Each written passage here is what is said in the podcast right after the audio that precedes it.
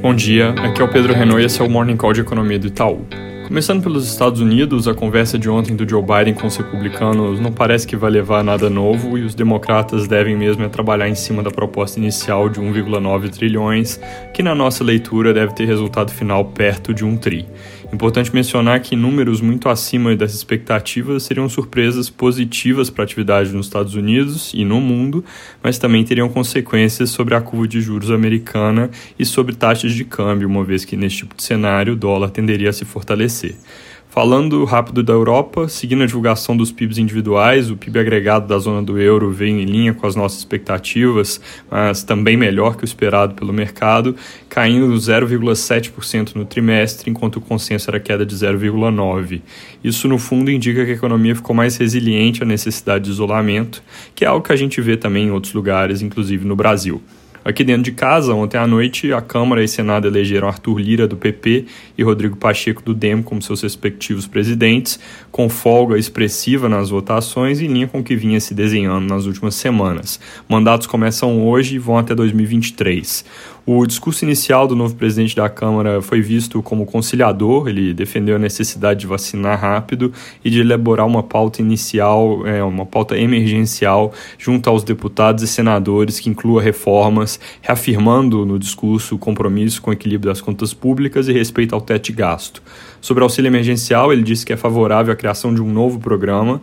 que, mas que para tanto é necessário liberar espaço no orçamento e que isso passa por medidas como a desvinculação de recursos, aprovação de gatilhos para garantir o cumprimento do teto, que é a PEC emergencial, além das reformas administrativa e tributária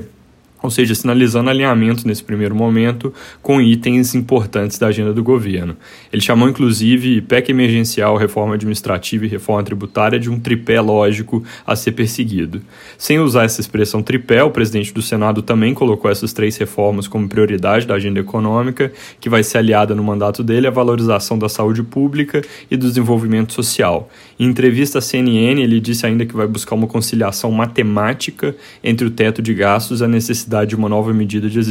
de assistência social. É, tomando essa expressão conciliação matemática ao pé da letra, se o teto é uma constante para cada coisa que entra com sinal positivo no gasto, alguma coisa tem que ser subtraída. No entanto, o senador voltou a falar que a observância ao teto deve fazer parte da pauta, mas que a gente vive uma situação excepcional no país. Então é importante ficar de olho em quão sólida vai ser a matemática envolvida na discussão. Hoje, segundo os jornais, o ministro Paulo Guedes deve fazer um gesto político na direção dos novos presidentes para abrir o diálogo sobre as propostas que a pasta da economia considera prioritárias para esse ano também deve começar a andar de forma mais clara o conjunto de novas medidas para enfrentar as consequências da pandemia do lado econômico, que foi sendo ventilado ali esse conjunto de medidas ao longo das últimas semanas, como antecipação do 13º para o INSS, facilitação de crédito e adiantamento de, adiamento de recolhimento de impostos. Sobre a vacina, noticiário em tendência mais positiva nos últimos dias, com insumos chegando ao país,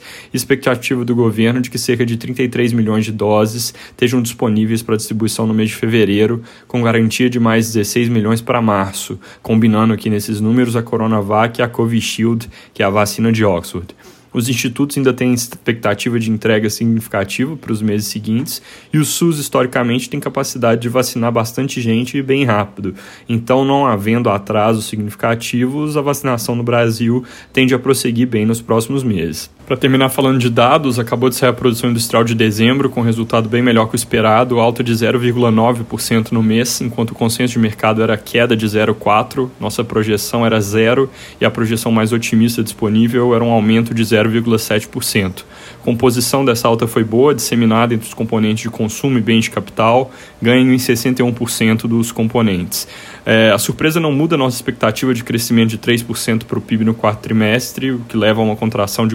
4,1% no ano, mas gera pressão de alta nas projeções de quem está muito pessimista com o primeiro TRI e pode levar a revisões para cima por parte do mercado. Além disso, também deve sair hoje o dado de vendas de veículos de janeiro, divulgado pela FenaBrave, os jornais já anteciparam que o número teve queda no mês, mas fazendo a conta com ajuste sazonal, é, baseado no que foi reportado até aqui, deve ter havido uma alta de 1,6% no mês. Notícia boa então para as vendas no varejo de janeiro. É isso por hoje, bom dia.